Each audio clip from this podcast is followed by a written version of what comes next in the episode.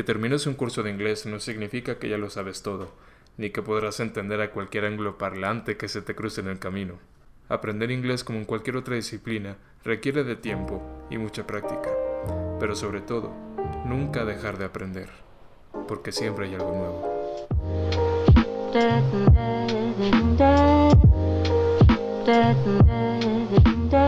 Buen día a todos, bienvenidos a una nueva edición de FDL Unión Podcast. Mi nombre es Omar Rodarte y el tema de hoy es cómo aprender inglés. Y ya sé, ya los puedo escuchar diciendo, ¿qué rayos, Omar? ¿Estoy en la escuela o qué? Ya me vas a gritar el verbo to be en la cara. Algo así me tromó un profesor en la secundaria. Tuve un profesor en la secundaria, si me está escuchando, saludos. De verdad. Fueron muy buenas sus clases, pero sí me tromó un poquito con el verbo to be. Eh, no, no les voy a enseñar el verbo to be en sí. Les voy a dar consejos de cómo aprender inglés. Para empezar, ¿por qué es importante? La ciudad donde opera Fundación de la Unión es Ciudad Juárez, una ciudad fronteriza al norte de México. Y en esta ciudad, queridos juarenses sabrán muy bien entonces por qué es muy importante aprender inglés. Aquí en Ciudad Juárez abundan las llamadas maquiladoras, son fábricas, eh, mayormente estadounidenses o chinas, y realmente ahí he escuchado, te pagan aún mejor si sabes inglés por supuesto ni se diga si eres ingeniero y sabes inglés, aumentas muchísimo tu rango, eh, tu campo laboral se extiende más porque vaya, sabes un idioma, el cual es, vaya, la ingeniería se hizo a partir del inglés, ¿sabes? Por lo tanto, si eres ingeniero, debes aprender inglés. Se supone que es un eh, requisito para graduarse, se supone, no estoy seguro. Y ahora con esto de la pandemia, que están surgiendo muchos trabajos remotos, que por ejemplo, no sé, yo sé editar videos y quiero editar videos para una compañía, eh, una startup, no sé, algo pequeño. Eh, de Nueva York y quiero editarles videos, los contacto en inglés y ellos me dicen yes, do it. Ah, y yo lo hago, así que me envían los videos, yo los edito, etcétera, se los mando. No hay que ir presencialmente a que me den el dinero, ellos me pueden depositar, etcétera.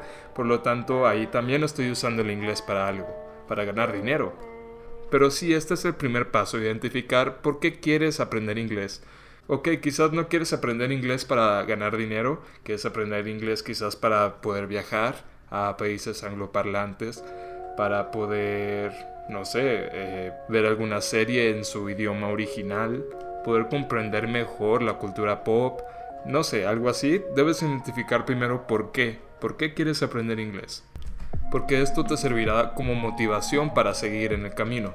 Porque aprender inglés no es fácil, no, no es fácil. Y menos si no tienes este como que te gusten canciones en inglés o que estés sea identificado con el idioma, con la cultura, como que si no tienes nada relacionado con el inglés, pues como que te vas a desmotivar y vas a decir, pues, ¿por qué estoy aprendiendo esto? Y ya he definido, ahora toca aprender error tras error, mistake after mistake. Y sí, aquí llega ya la vergüenza quizás de decir, oh, mi, mi accent, ah, spanglish mi acento no es tan bueno, que mi acento suena muy mexicano, muy colombiano, yo qué sé. No, me da vergüenza. Y yo dije mal esta palabra, mistake, es mistake o mistake o mistake, no sé qué me está pasando. Te va a entrar una gran crisis, como que, ay, voy a decir esta palabra mal, voy a sonar ridículo. No le hace, estás aprendiendo y más si tomas estas clases de inglés con algún profesor, en alguna clase privada, pública, lo que sea, este profesor te aseguro que te va a corregir de manera correcta. Muchos tomamos como una ofensa que nos corrijan, ¿no? Porque nos han acostumbrado desde pequeños. Por ejemplo, no sé, que tú decías mal una palabra, quizás decías una mala palabra sin querer decirlo, y tu madre te decía, ¡ay, cállate! No digas así. Ya, ok, bueno, perdón. O sea, te tienen como que acostumbrado a que no te debes de equivocar.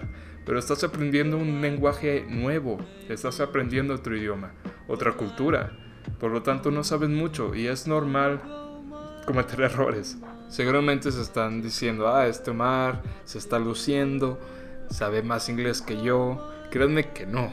Yo también estoy aprendiendo. Yo De hecho, sí tuve que pronunciar varias veces la palabra mistake, que no sé todavía bien si es mistake o mistake.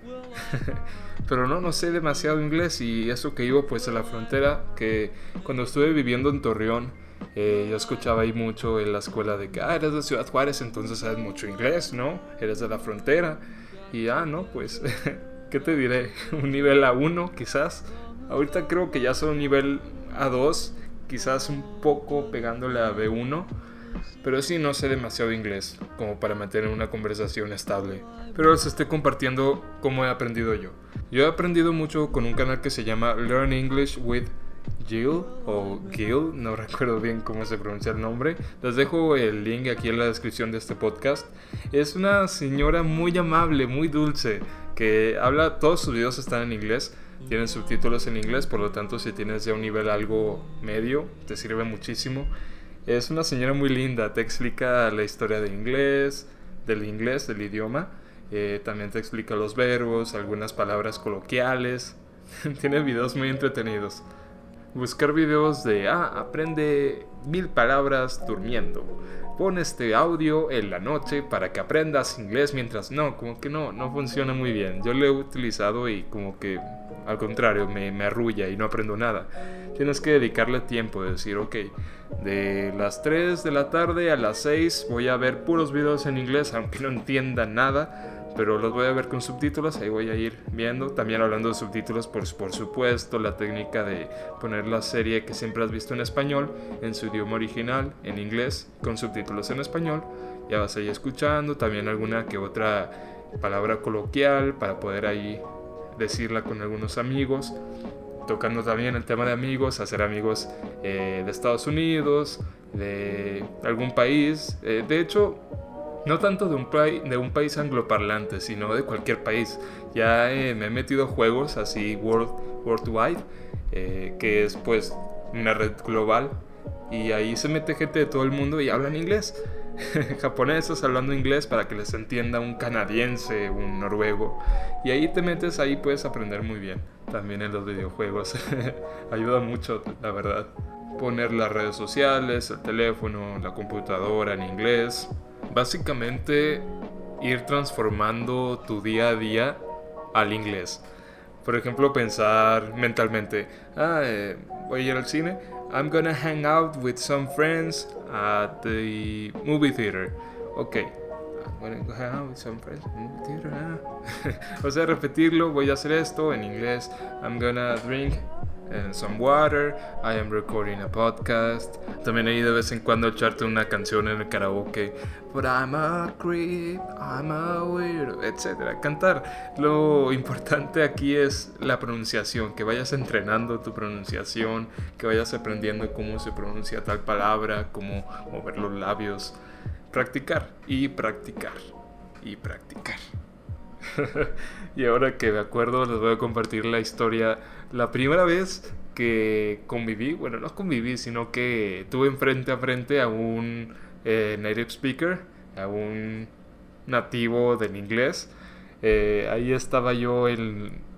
No recuerdo qué ciudad iba, a Los Ángeles, tenía yo, no sé, 12 años. Iba a Los Ángeles, íbamos en, en camión y el camión hizo una parada en un McDonald's. Ni siquiera sé en qué ciudad, era un pueblo ahí en, Nuevo México.